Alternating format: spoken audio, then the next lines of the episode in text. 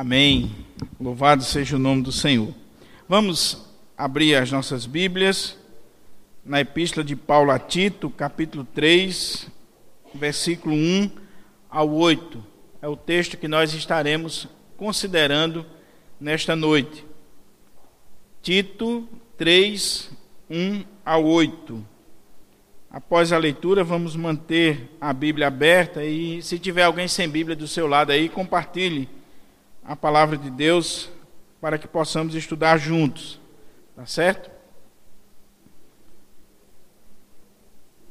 Epístola de Paulo a Tito, capítulo 3, 1 a 8.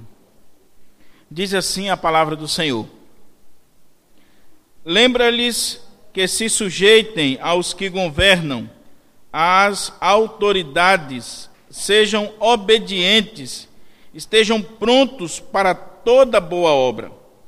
Não difamem a ninguém, nem sejam altercadores, mas cordatos, dando prova de toda cortesia para com todos os homens. Pois nós também outrora éramos nécios, desobedientes, desgarrados, escravos de toda sorte de paixões e prazeres, vivendo em malícia e inveja, odiosos e odiando-nos uns aos outros. Quando, porém, se manifestou a benignidade de Deus, nosso Salvador, e o seu amor para com todos, não por obras de justiça praticadas por nós, mas segundo sua misericórdia, ele nos salvou mediante o lavar regenerador e renovador do Espírito Santo, que ele derramou sobre nós ricamente por meio de Jesus Cristo, nosso Salvador, a fim de que, justificados por graça, nos tornemos seus herdeiros, segundo a esperança da vida eterna.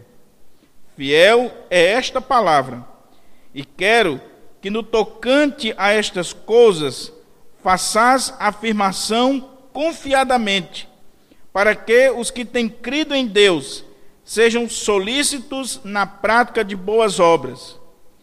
Estas coisas são excelentes e proveitosas aos homens. Amém? Vamos orar ao Senhor, pedindo a Ele a sua graça e a sua misericórdia sobre nós. Pai querido, muito obrigado pela tua palavra, Senhor. Palavra essa que é viva, que é eficaz que penetra no mais profundo do nosso ser. Agora que nós estaremos meditando na tua palavra, compartilhando a tua palavra, nós queremos suplicar, ó Deus, pela direção, a iluminação do teu Espírito Santo. Fala conosco, ó Deus. Fala, ó Deus, aquilo que nós precisamos ouvir. Nos instrui essa noite, ó Pai, a partir da tua palavra. Que essa palavra ela se torne vida em nós e através de nós. É assim que eu te oro e que eu te agradeço. Em nome de Jesus. Amém. Amém. Meus irmãos, o tema do nosso estudo nessa noite é os deveres do verdadeiro cristão em relação à sociedade em geral. Então, esse é o tema. Os deveres do verdadeiro cristão em relação à sociedade em geral. Estamos caminhando, meus irmãos, para o final da nossa série expositiva na carta de Paulo a Tito. Chegamos ao capítulo 3, ao último capítulo dessa epístola. E aí a gente pode perceber que Paulo ele seguiu uma ordem lógica em sua abordagem, pensamento e fundamentação teológica. Pois Paulo vai encerrar esse capítulo, vai encerrar essa missiva sagrada, chamando a nossa atenção para o relacionamento do cristão e os deveres que ele tem para com a sociedade em geral, ou seja, o mundo. Ele já falou sobre o cristão e o seu dever no âmbito eclesiástico e familiar, e agora ele conclui ressaltando o seu comportamento diante do mundo, diante da sociedade. É muito importante percebermos essa implicação, dimensão e aplicação sociológica da doutrina na vida do verdadeiro cristão. Paulo ele vai trazer para nós aqui essa aplicação da doutrina à vida, à ética. E aí ele nos dá aqui uma dimensão sociológica da doutrina, uma implicação sociológica. Eu queria chamar a atenção dos irmãos aqui para quatro pontos, à guisa de introdução, para que a gente possa compreender o texto. Primeiro, a base do comportamento ético do verdadeiro cristão sempre foi e será a doutrina ortodoxa. Ortodoxa no sentido de doutrina verdadeira, correta. Então, a base do nosso comportamento é a doutrina. Mais uma vez, Paulo vai tratar da ética do verdadeiro cristão, tendo como fundamento básico a doutrina bíblica, a teologia bíblica. Provando para nós aquilo que já temos enfatizado por mais de uma vez na exposição da carta de Tito. Quem lembra? A teologia é a mãe da ética. A teologia é a mãe da ética. Nós fazemos aquilo que nós cremos. Nós praticamos aquilo que está lá no nosso coração como fundamento teológico. Então a teologia é a mãe da ética. E é interessante que no capítulo 2, versículo 10, Paulo disse que o dever adorna, embeleza, enfeita a doutrina. Doutrina sem dever, teologia sem ética, ortodoxia sem ortopraxia, não tem nenhum valor, nenhuma beleza, não vale de absolutamente nada. Então, a base do nosso comportamento ético é a doutrina bíblica ortodoxa correta. Segunda coisa, ainda a guisa de introdução, que a gente vai aprender aqui que o verdadeiro cristão, ele possui uma dupla cidadania. Ao mesmo tempo em que ele é um cidadão do reino dos céus, você pode ler o Salmo 15, do versículo 1 ao 5, que vai falar do cidadão do reino dos céus, ele não deixou de ser um cidadão desta terra. No próprio Salmo 15, o salmista vai ressaltar para nós como deve ser o nosso comportamento aqui nesse mundo. Então, nós temos uma dupla cidadania. Por isso que nós devemos cumprir os nossos deveres e exercer essa cidadania com zelo, vivendo nessa dimensão social, terrena, vivendo nesse mundo. Olha aí na sua Bíblia um texto que você deve meditar um pouquinho sobre ele. Jeremias capítulo 29, versículos 5 ao 7. Talvez esse texto aqui seja um bom exemplo da verdade que o cristão ele tem uma dupla cidadania. O povo de Israel estava vivendo no contexto do cativeiro babilônico. E aí o que que o Senhor vai dizer para eles? Olha, vocês estão aí no cativeiro, vocês estão vivendo aí na Babilônia, olha, o cativeiro vai demorar. Então o que, que vocês têm que fazer aí? Vocês devem casar, constituir família e vocês devem construir casas, jardins, pomares. Vocês não vão ficar aí vivendo de qualquer maneira, não. Vocês têm que exercer a sua cidadania no contexto social onde você está inserido. Então, isso é muito importante para nós. Nós temos uma dupla cidadania. Ao mesmo tempo que nós somos cidadãos do reino dos céus, nós somos cidadãos dessa terra. Vivemos aqui nessa terra, vivemos aqui nesse mundo. Temos direitos, temos deveres, temos muitas coisas a fazer aqui e a cumprir aqui. Terceira coisa, ainda a guisa de introdução, é que esse texto vai trazer para nós a seguinte verdade: existe uma dimensão e implicações éticos-sociais da pregação e do ministério pastoral. Ou seja, a pregação do Evangelho de nosso Senhor Jesus Cristo não está limitada às coisas tidas como meramente espirituais ou religiosas. Nós achamos, meus irmãos, que a Bíblia só fala de céu e inferno, de anjo e de demônio. Nós achamos que o Evangelho está restrito a esse ambiente somente espiritual e religioso. É muito importante destacar que, na perspectiva bíblica e reformada, não podemos fazer essa distinção entre sagrado e profano, secular e religioso. Na perspectiva dos reformadores, tudo deve ser encarado como sendo sagrado. Então, quando eu exerço a minha cidadania, eu também estou cultuando ao meu Deus. Quando eu pago os meus impostos, quando eu vou ao meu trabalho, quando eu sou um bom cidadão, também estou cultuando ao meu Deus. E aí, o, a pregação do Evangelho ela tem essa implicação ético, social. O ministério pastoral é também para isso. Por isso que Paulo está dizendo para Tito que aqueles irmãos têm alguns deveres a cumprir diante da sociedade. Embora os poderes constituídos por Deus, como sendo o Estado e a igreja, tenham funções, ministério e chamados diferentes. O Estado é constituído também por Deus, assim como a igreja. E eles têm funções, ministérios, chamados diferentes. A igreja, ela tem um ministério de pregar o evangelho, de levar a salvação do Senhor Jesus. O Estado, ele tem um ministério de punir o erro, de estancar essa essa corrupção do homem que leva ele a matar, leva ele a roubar, leva ele a fazer uma série de coisas que destrói o próprio ser humano. Então o Estado ele tem essa função de punir, coibir o erro e de promover aquilo que é bom, aquilo que é correto. Deus estabeleceu as autoridades para isso.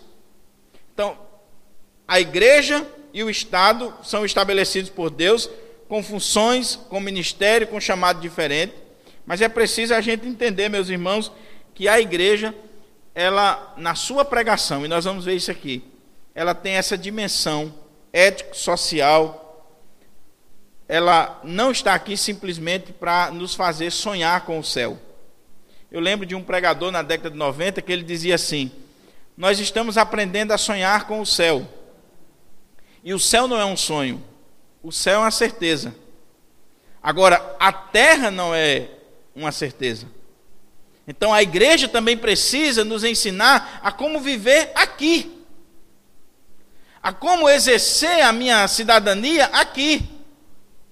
Então nós não podemos ficar somente numa dimensão, diríamos, entre aspas, espiritual, porque tudo é espiritual. Nós não podemos ficar só nisso. Quarto lugar, a igreja deve ser exemplo e o supremo referencial de ética e moral para a sociedade em geral. Os reformadores, em especial João Calvino, entendia que a igreja é a voz da consciência para o Estado. Porém, é preciso entender que ela jamais conseguirá exercer esse ministério se ela não for um exemplo no campo da ética e dos seus deveres civis. Calvino entendia que a igreja ela tem esse ministério dado por Deus de ser a voz da consciência. A igreja é quem deve dar esse rumo certo para o Estado, para as autoridades. Ela é que tem a revelação de Deus. Agora, como é que a igreja vai cumprir esse ministério? Como é que a igreja vai ser a voz da consciência para o Estado se ela mesma não é exemplo. Se ela mesma não cumpre seus deveres.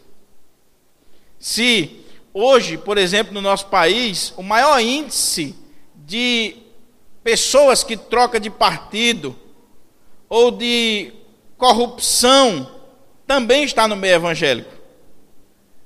Quando, por ocasião da Constituinte, o que teve de deputado, senador, evangélico que vendeu as suas igrejas em troca de concessão de rádio, de TV, de saco de cimento, de tijolo, de tantas e tantas coisas. Então, se a igreja não é a voz da consciência, Se a igreja, ao invés de ser a voz da consciência, ela está agindo como Estado corrupto, ela não está cumprindo o seu ministério.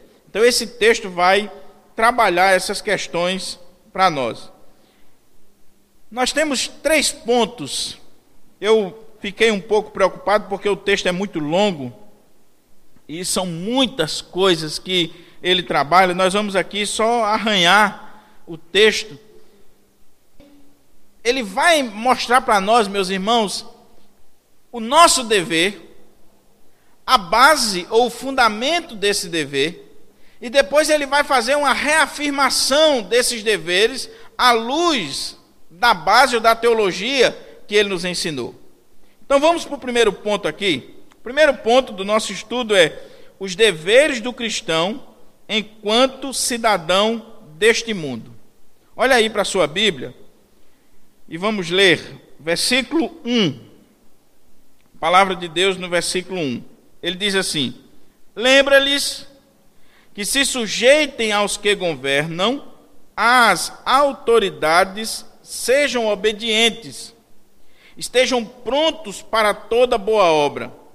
Não difamem a ninguém, nem sejam altercadores, mas cordatos, dando provas de toda cortesia para com todos os homens.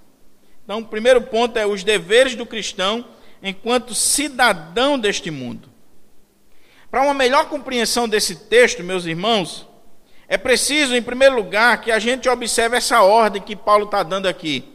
Como é que Paulo inicia o texto? A primeira palavra que ele dá aí, lembra-lhes. Lembra-lhes. No texto grego, na língua grega, é uma ordem, é um imperativo. Paulo está determinando para Tito essa tarefa. Essa expressão deixa muito claro para nós que Tito não estaria transmitindo para aqueles irmãos algo novo, inédito. Não é essa a perspectiva da pregação nem do ministério pastoral. Quando o irmão vem à igreja, não é para o irmão vir com esse espírito, com esse sentimento de que vai ouvir algo novo, algo inédito, uma novidade. Na verdade, se tiver uma novidade na mensagem, desconfie. Que a mensagem é antiga. A mensagem é muito velha. A mensagem ela precisa ser relembrada todos os dias. Então, qual é a ordem que Paulo está dando para Tito? Tito, lembra esse povo. Lembra eles. John Stott ele é muito feliz quando diz que todos os mestres cristãos conscienciosos uma vez tendo se libertado da insana avidez pela originalidade, esforçam-se para apresentar velhas verdades como novas, como se fossem recentes e não envelhecidas. A gente não precisa, irmãos, ficar com essa avidez, com essa busca por novidades ou tentar ser original. Não. Nós somos chamados a pregar uma velha mensagem, uma mensagem antiga, mesmo que nós estamos apresentando de uma maneira nova, mas a mensagem é a mesma. A mensagem, como já dizia um escritor, é o antigo evangelho. É o antigo evangelho. Talvez o melhor exemplo disso fora do Novo Testamento seja o pregador Charles Spurgeon. Spurgeon foi considerado o príncipe dos pregadores. E Spurgeon dizia que pregava a velha doutrina anunciada pelos reformadores, pelos pais apostólicos, por Paulo e pelo próprio Cristo. Depois dizia: Eu não prego nada novo, nenhuma novidade, eu prego a velha doutrina que os nossos pais pregaram, que Paulo pregou, que Cristo pregou. Não é novidade. Então, os crentes precisam ser lembrados constantemente dos seus deveres decorrentes da doutrina bíblica. Isso tanto para com Deus como para com os homens. Agora é preciso a gente ver uma coisa aqui. À luz do contexto, podemos concordar com Rendes que quando defende que provavelmente Paulo, em sua estada lá na ilha de Creta, havia ensinado sobre a responsabilidade daqueles irmãos diante da sociedade. Se Paulo está mandando Tito lembrar aqueles irmãos a respeito dos seus deveres para com a sociedade, é porque Paulo já pregou. Esse era o seu costume. Paulo sempre ensinou que a igreja deve submeter-se, obedecer às autoridades constituídas. Você pode pegar aí 1 Timóteo 2, 1 a 7, Romanos 13, 1 a 7. E aí, pelo próprio texto, meus irmãos, nós podemos entender que Paulo havia pregado essa mensagem de que os cristãos deveriam respeitar, se submeter e obedecer às autoridades. Basta a gente fazer uma pergunta para o texto. O que Tito deveria trazer à memória daqueles irmãos? Essa é a pergunta. E aí a resposta está no próprio texto. Que, é que diz o texto? Que se sujeitem aos que governam. As autoridades sejam obedientes, estejam prontos para toda boa obra, não difamem a ninguém, nem sejam altercadores, mas cordatos, dando prova de toda cortesia para com todos os homens. A gente pode dividir esse texto aqui em dois pontos para que a gente compreenda melhor ele. Paulo, ele vai destacar o dever do cristão em relação às autoridades e depois em relação aos seus concidadãos. Então vamos ver aqui esse primeiro ponto, o dever do cristão enquanto cidadão em relação às autoridades constituídas. Olhe para o texto ainda. Paulo diz assim: que se sujeitem aos que governam, às autoridades, sejam obedientes, estejam prontos para toda boa obra. Irmãos, Paulo está trabalhando aqui uma questão extremamente delicada. Sobretudo, para a sua época, no contexto que Paulo está vivendo. A gente pode ver aqui três coisas que exemplificam para nós por que, que era delicado esse tratamento que Paulo está dando aqui. Primeiro, porque o próprio Paulo já havia destacado, se você olhar aí no versículo 1, verso 10 e 16, que os cretenses eles tinham fama de insubordinados, violentos. Já pensou? Então, como é que eles têm fama de insubordinados, de violentos, de tudo que não presta? E Paulo está dando essa ordem de que eles se sujeitem às autoridades, eles obedeçam, eles sejam submissos. Então, Paulo está lidando num terreno delicado. William Barclay ele chama atenção para esse contexto da ilha de Creta e ele diz assim: Este era um conselho de particular importância para as pessoas de Creta. Os cretenses eram famosos por serem turbulentos, brigões, impacientes com toda autoridade. Polídio, um historiador grego, disse a respeito deles que estavam constantemente envoltos em insurreições matanças, guerras e destruições. Então veja que Paulo não está trazendo aqui uma mensagem para um povo que estava disposto a receber, um povo que queria bater palma. Não. Paulo está dando uma ordem num contexto extremamente delicado. Segunda coisa que mostra que essa ordem de Paulo é delicada é que nós estamos aqui num contexto de dominação romana. O Império Romano estava dominando o mundo. E havia muitos que não estavam satisfeitos com isso. Eles não estavam em nenhum momento gratos porque Roma estava dominando eles. Dr. Warren Weisbe, ele diz assim: era comum o Império Romano ver os cristãos com certa suspeita, uma vez que sua conduta era diferente e que realizavam cultos particulares. O Império Romano sempre olhou para os cristãos com suspeita. Primeiro, porque eles diziam que César não era o Senhor, que o Senhor era Cristo. Então, o Kyrios não era César, não era o imperador. Enquanto todo o império se dobrava diante do imperador e reconhecia o imperador como um senhor e até mesmo como Deus, os cristãos diziam: não, Kyrios, somente Jesus. Nós só adoramos a Jesus. Nós somos submissos às autoridades, nós somos bons cidadãos, mas Kyrios só o Senhor. E, fora isso, eles se reuniam, eles estavam juntos, eles tinham uma festinha lá chamada Festa do Amor, Festa Ágape.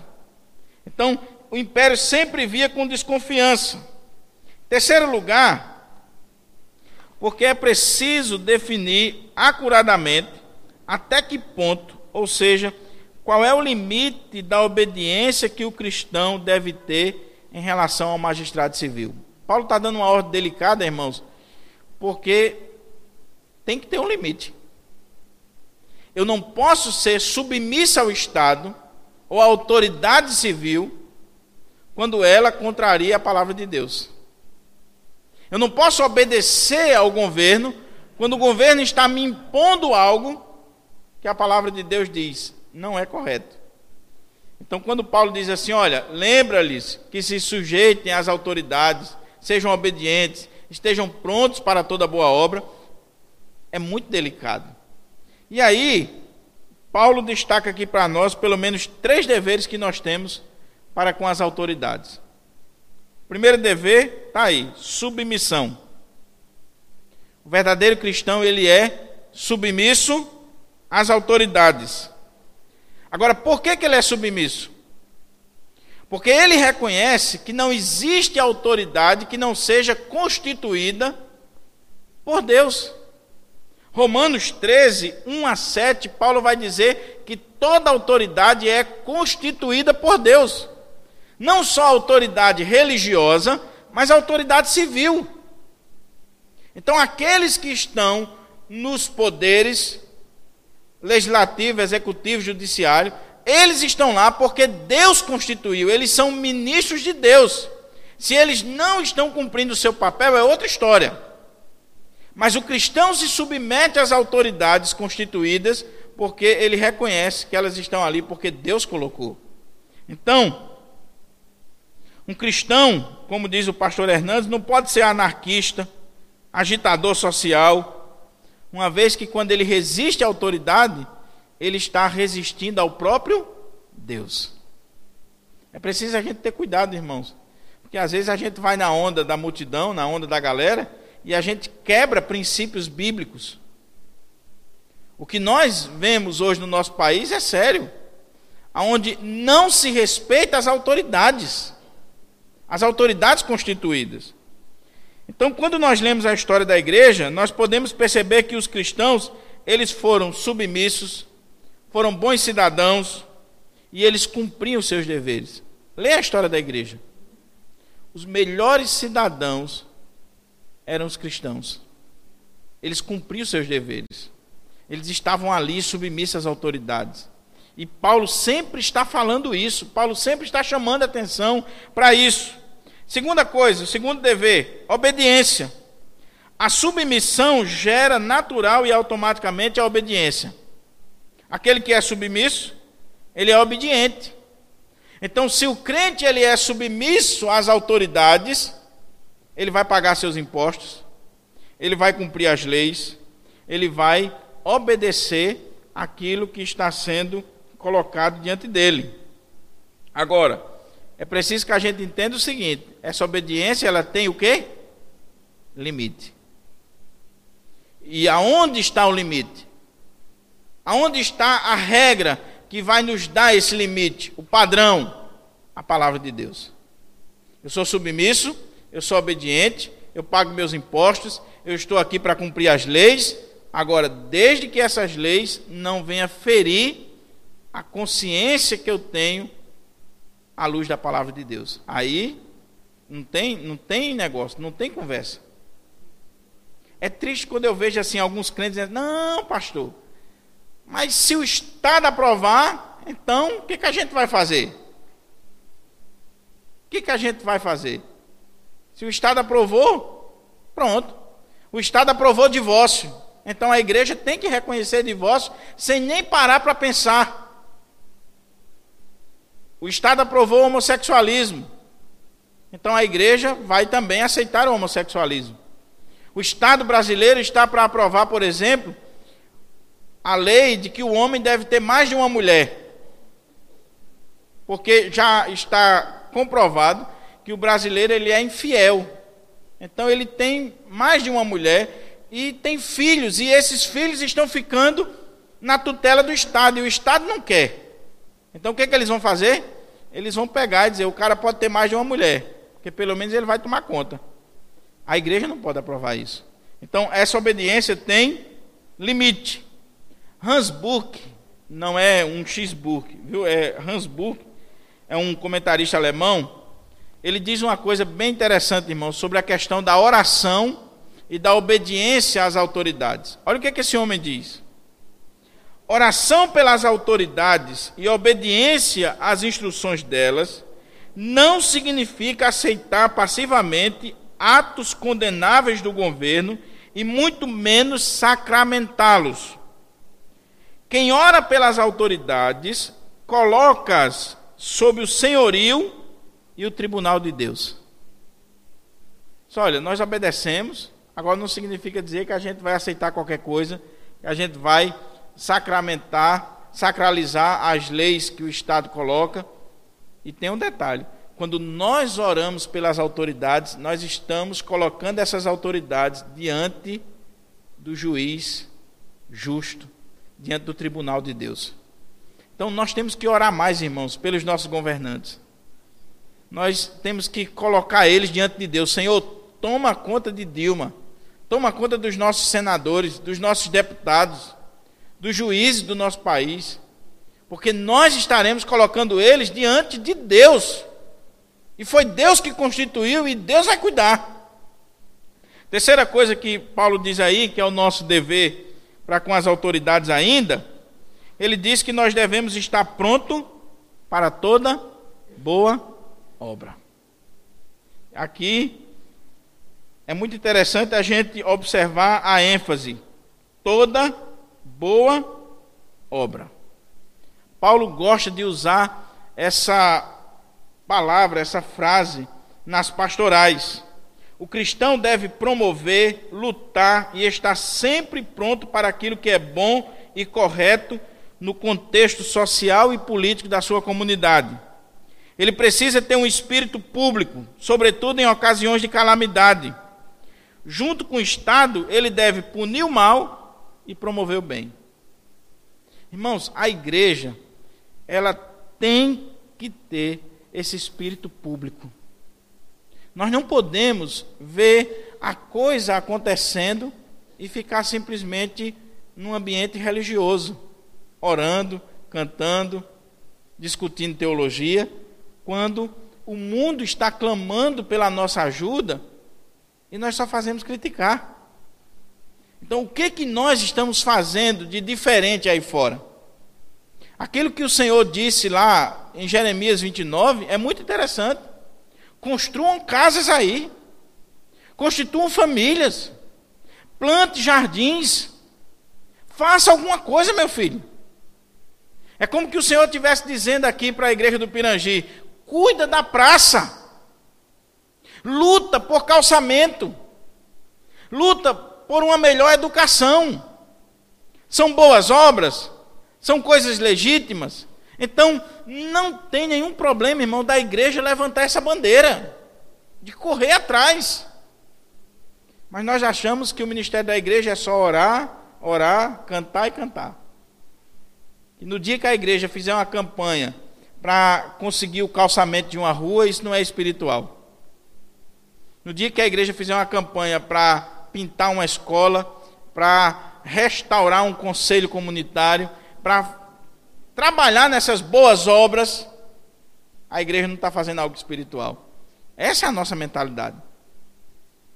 Irmãos, os espaços mais ociosos do nosso país, e o próprio governo já está observando isso, são os templos evangélicos. A gente tem uma despesa tremenda para usar isso aqui três, quatro vezes por semana. Quando isso aqui poderia estar sendo usado pela comunidade, poderia estar sendo usado pelo próprio governo, para abençoar a comunidade.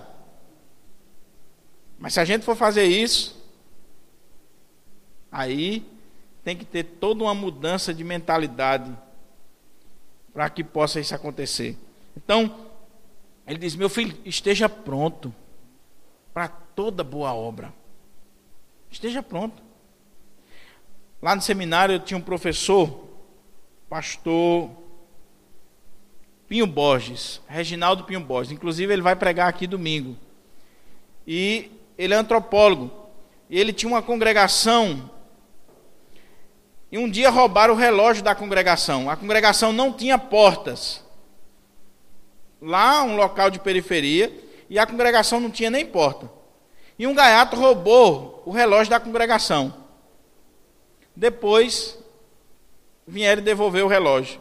O pastor descobriu que a própria galera lá da comunidade deu uma pisa no cara e mandou ele trazer de volta o relógio da igreja, porque aquela igreja fazia bem para a comunidade. Aquela igreja tinha uma creche que ajudava os irmãos, aquela igreja lutava pelos direitos sociais daquela comunidade. Então, os próprios moradores da comunidade protegiam a igreja, guardavam a igreja. Então, é uma frase que eu escutei há muitos anos atrás e ali acolá eu penso nela. Se a igreja presbiteriana do Pirangi saísse daqui hoje, a gente vendesse esse prédio, esse terreno, será que a comunidade aqui sentiria falta dela ou sentiria alívio? Assim, eita, foi embora aquele povo que fazia zoada. Se bem que presbiteriano não faz muita zoada, né? Mas que tomava conta da rua no dia de festa. Será que a igreja iria fazer falta para a comunidade?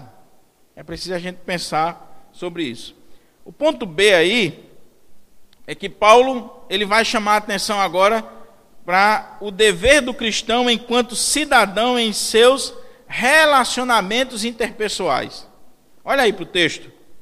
Paulo diz assim: Não difamem a ninguém, nem sejam altercadores, mas cordatos, dando provas de toda cortesia para com todos os homens. Paulo faz uma transição natural dos deveres que o cristão tem como cidadão em relação às autoridades para os deveres que ele tem com os seus concidadãos, com aqueles que convivem com ele no seio da comunidade, os membros da comunidade onde ele está inserido. Então é muito interessante que William Hand, que é um dos melhores comentaristas exegéticos do Novo Testamento, ele chama atenção para isso. Ele diz que quando Paulo usa aqui toda boa obra, Paulo já está preparando essa transição da obediência às autoridades para o dever que eu tenho para com o meu semelhante. Então, a expressão preparado para toda boa obra forma uma ponte natural entre o dever que os crentes têm para com o governo e o dever que ele tem para com o próximo. Pelo menos quatro coisas o texto aponta para nós. E eu espero que a gente olhe para esse texto e peça misericórdia a Deus. Senhor, não me deixa fazer isso. Ele diz aqui, ó, A, nesses relacionamentos interpessoais, o relacionamento que eu tenho para com o meu próximo. Agora não é com as autoridades, com o Estado, mas com o meu próximo. A. Não difamem a ninguém. A ideia na língua original é que não devemos blasfemar do outro, falando mal dele. Pois quando a gente faz isso, o que está em volta aqui é que quando você blasfema do outro, você destruirá a vida dele. E isso por causa do seu orgulho pessoal. Quando eu blasfemo, diz Zé Paulo, é porque eu estou vendo em Zé Paulo alguma coisa que eu diga assim, eu sou superior a ele. Então, aí eu passo a difamar Zé Paulo, e difamando Zé Paulo, eu estou destruindo a vida dele. Pastor Hernandes ele diz que a difamação é um assassinato moral. Irmãos, a gente tem que ter muito cuidado com difamação, com aquilo que a gente vai dizer em relação ao outro, a, a informação que a gente vai dar em relação ao outro. Calvino vai dizer que Paulo aqui está estabelecendo um método para promover a paz, a união entre os homens. Paulo está dizendo, meu filho, se você quer promover a paz, a amizade, a união, você deve acabar com a difamação na sua vida. Tenha cuidado com o que você vai falar do outro. Você pode estar destruindo o outro. Eu li uma história uma vez, talvez os irmãos já conheçam, que alguém levantou uma calúnia contra um pregador que ele tinha adulterado. E aí isso destruiu a vida do cara por completo. Depois de algum tempo, essa pessoa veio pedir perdão do mal que tinha feito, da difamação que tinha realizado, e aquele homem disse: Eu lhe perdoo. Mas eu queria que você pegasse esse travesseiro aqui, com aquelas bolinhas de isopor, né? E você rasgasse ele no monte. E a pessoa rasgou, e aquelas bolinhas se espalharam. E ele disse: Agora eu gostaria que você juntasse essas bolinhas. E a pessoa disse: Impossível. Impossível. Às vezes, irmãos, a gente diz alguma coisa, a gente fala alguma coisa e não pensa nas consequências daquilo. Então, Paulo está dizendo: não difama ninguém. A outra coisa que ele diz aqui é: não sejam altercadores. Parece até um palavrão, né? Um altercador é alguém briguento, agressivo, polemista, que não aceita nem respeita a opinião do outro. Já pensou? Já viu aquela pessoa que só em você olhar para ela, você já sabe que ela é sinônimo de briga? Então ele diz: não seja altercador. O cristão não pode ter esse tipo de comportamento, de tratamento. Paulo repete isso lá em 1 Timóteo capítulo 3, versículo 3. Outra coisa que ele diz, que o cristão deve ser o quê? cordato. Mas cordato. A melhor definição para essa palavra é gentil, amável. O cordato é aquele que vem ao encontro, que é cordial, que possui amabilidade. Ele é o contrário do altercador. A pessoa cordata, meus irmãos, é aquela que sabe dosar justiça com misericórdia é aquela que, em muitos momentos, ela não vai agir com justiça. E você diz assim: não, pastor, nós temos que agir sempre com justiça. Nem Deus faz isso. Nem Deus. Você já imaginou se Deus fosse agir sempre com justiça em relação a mim e você? Nós estaríamos aqui hoje? Mas Deus age com justiça e misericórdia.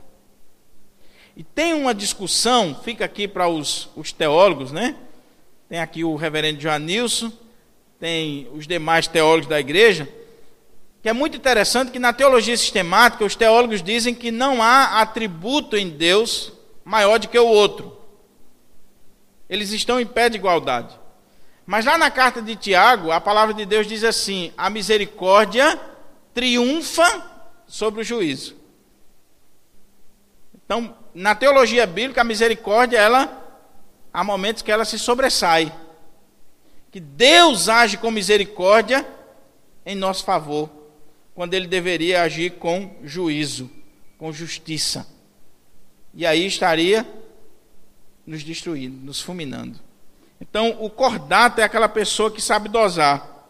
Barclay ele diz assim: a palavra na, no texto original é pieques, que descreve a pessoa que não se atém somente à lei. Aristóteles disse que esta palavra denota a consideração indulgente para com as fraquezas humanas, ou seja, a habilidade de considerar não só o que diz a lei, mas também a mente e a intenção do legislador. O homem cordato está sempre preparado a moderar a justiça com misericórdia e evitar a injustiça que muitas vezes descansa no fato de ser estritamente justo.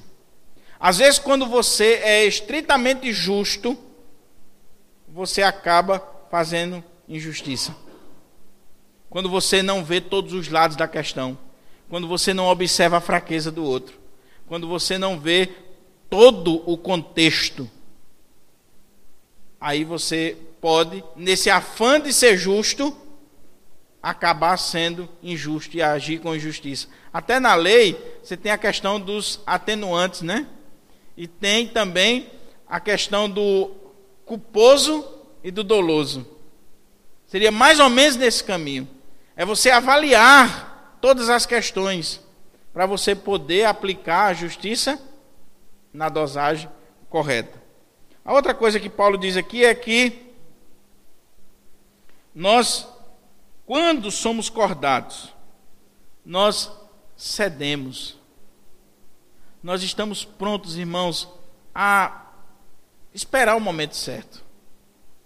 João Calvino, ele diz que essa palavrinha cordato, ela nos ensina a aprender, antes de tudo, a tratar os outros com muita gentileza e a ignorar muitas coisas. Se eu quero ser uma pessoa acordada, eu vou ter que tratar com gentileza, com amabilidade e ignorar muita coisa. Deixar passar. Vindo isso de Calvino, né? Então, nós precisamos ser cordados. A outra coisa que ele diz aqui é que nós devemos dar provas de toda cortesia para com todos os homens. O que, que é cortesia aqui? A expressão que aparece aqui é muito rica. Ela revela para nós alguém que é manso, controlado em seu temperamento. Hendricks vai dizer que nós temos aqui o clímax do que Paulo vem falando.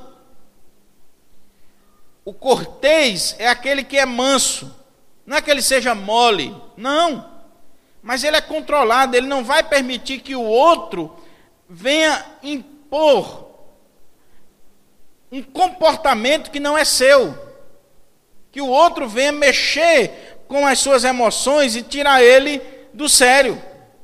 Ele é manso, ele dá prova de toda cortesia. Agora veja o que o texto diz: com todos os homens.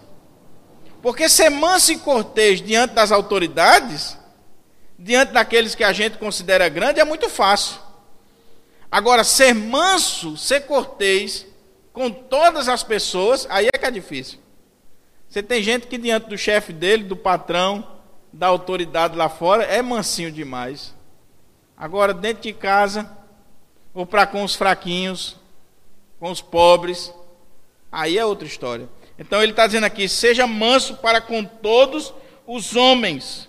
Hendrick vai dizer que é muito fácil a gente mostrar determinada mansidão para com determinados tipos de pessoas.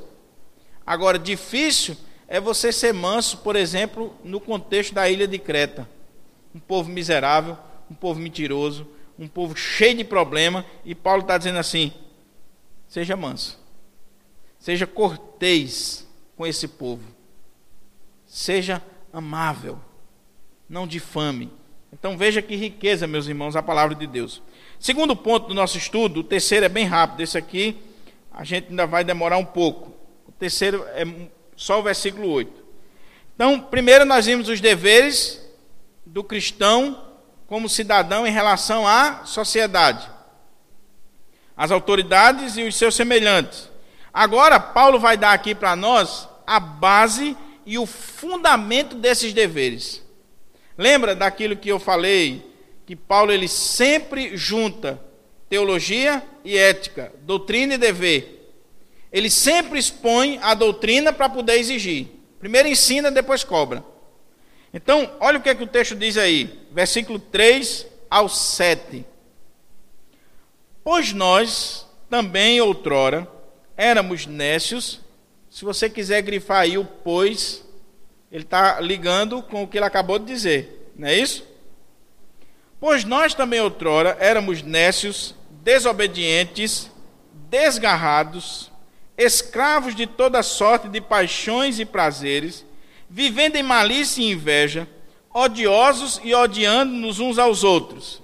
Veja quem eu e você éramos, tá certo? Só peça boa.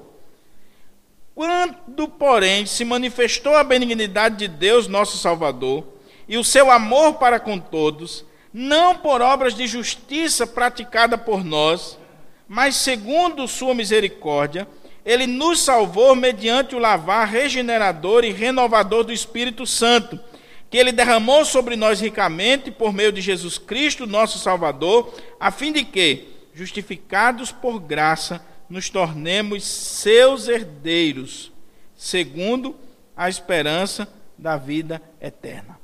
Paulo está seguindo uma lógica.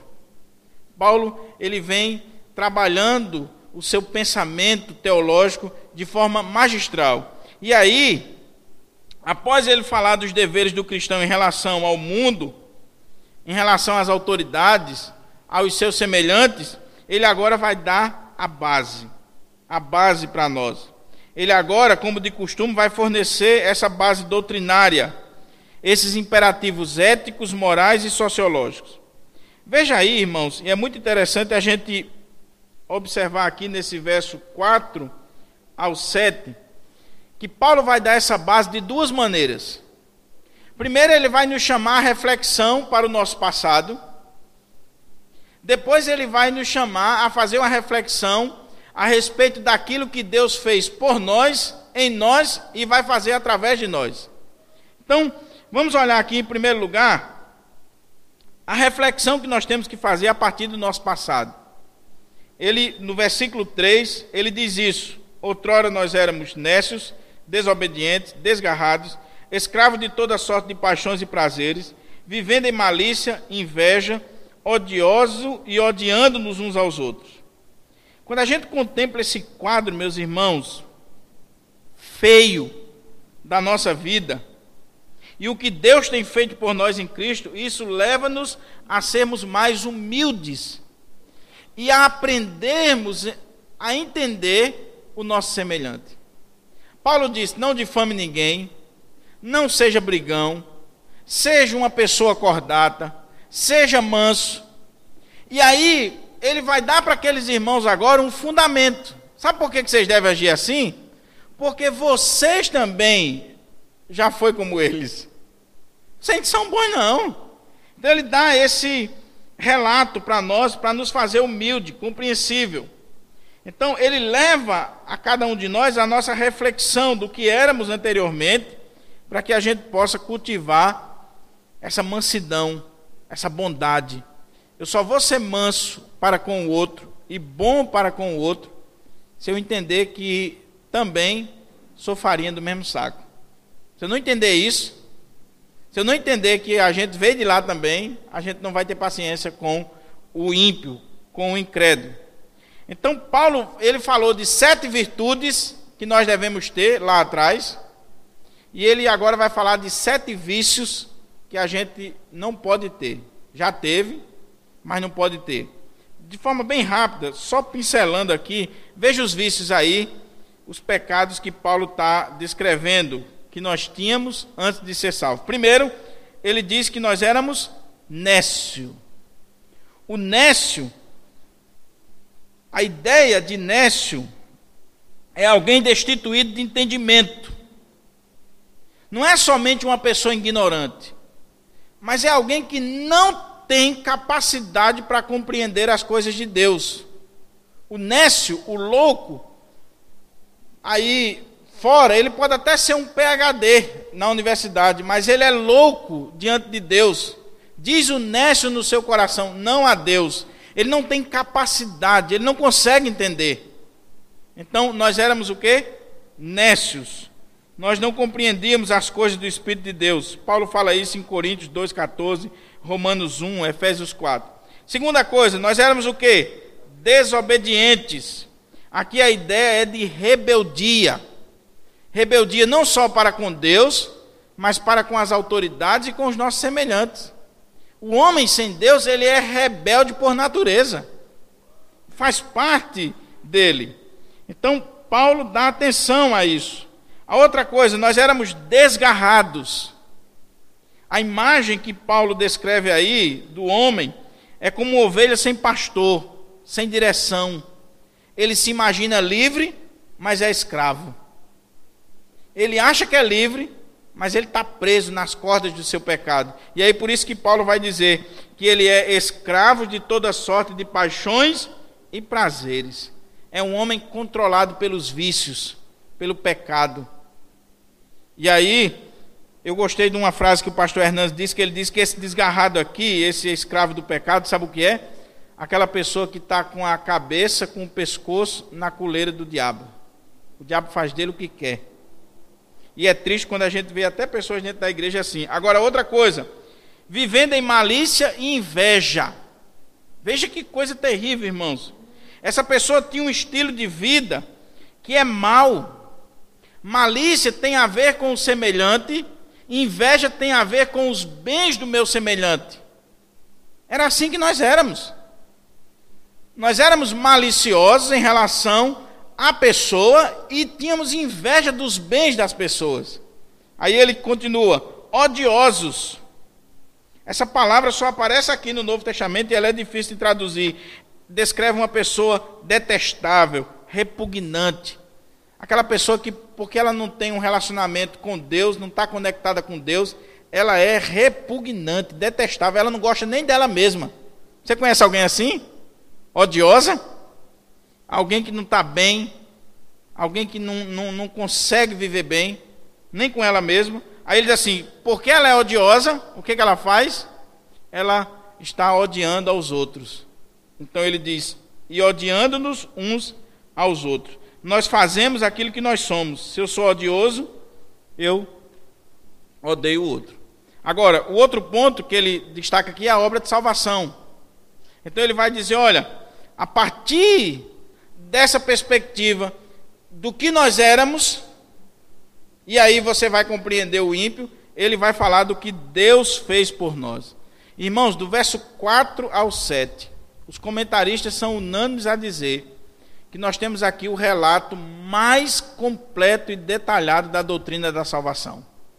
Só esses versículos aqui, do 4 ao 7, só essa perícope, ela já seria uma série de estudos aqui na igreja. Ela já chamaria a nossa atenção para várias coisas relacionadas à salvação.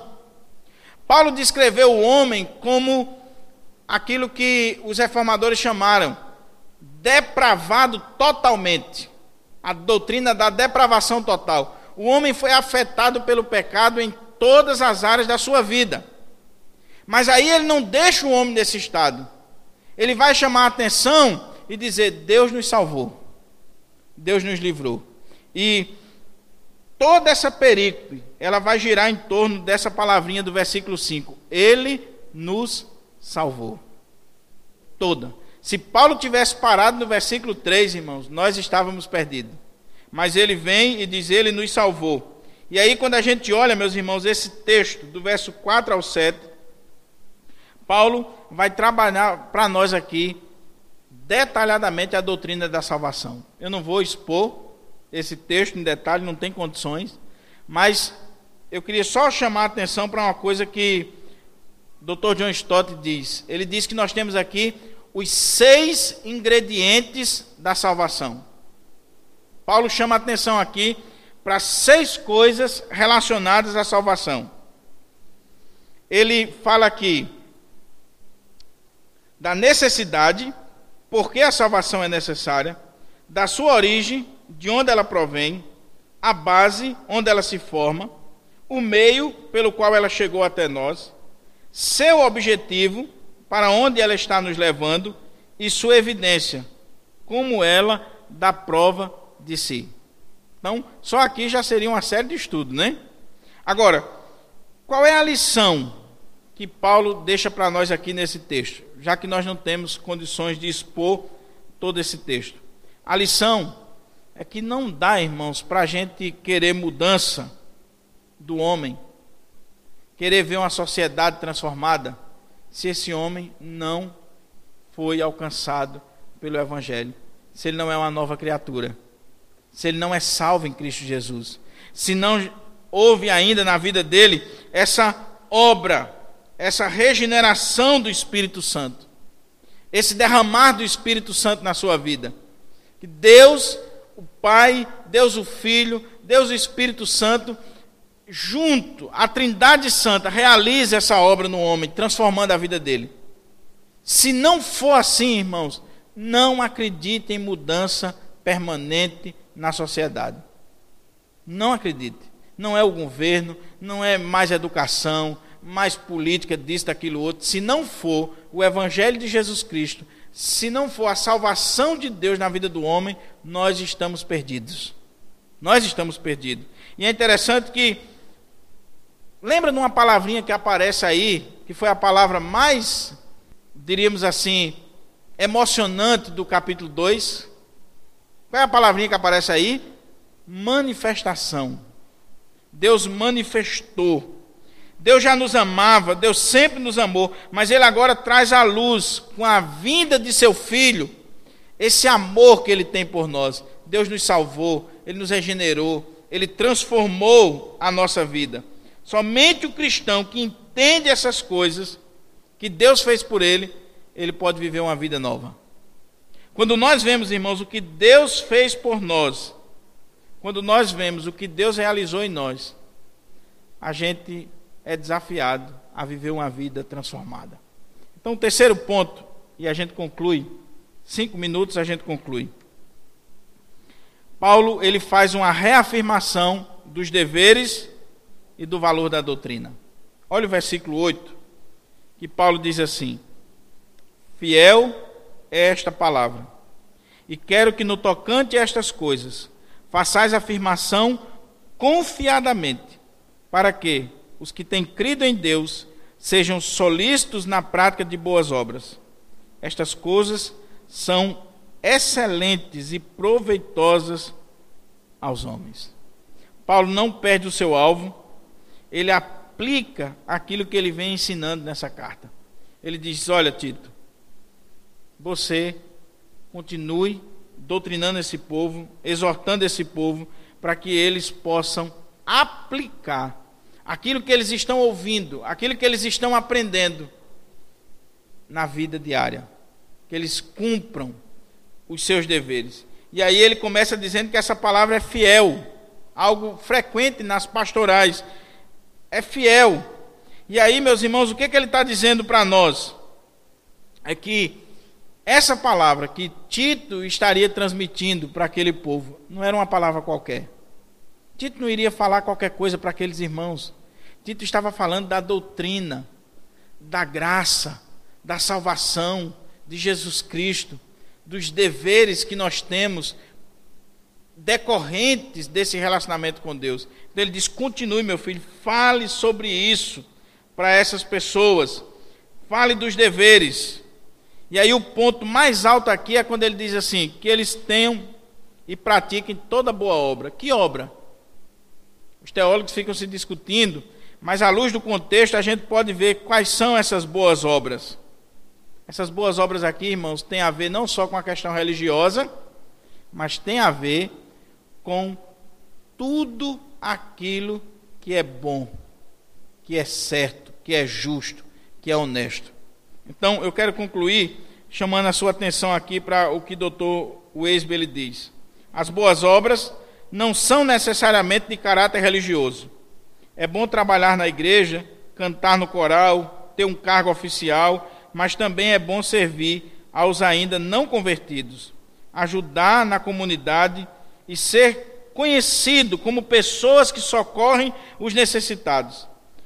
Ajudar uma jovem mãe casada a cuidar de seu bebê é um trabalho tão espiritual quanto distribuir folhetos evangelísticos. A melhor maneira de uma igreja local dar seu testemunho é por meio do serviço sacrificial de seus membros. A única evidência que o mundo incrédulo tem de que nós pertencemos a Deus é a nossa vida de piedade.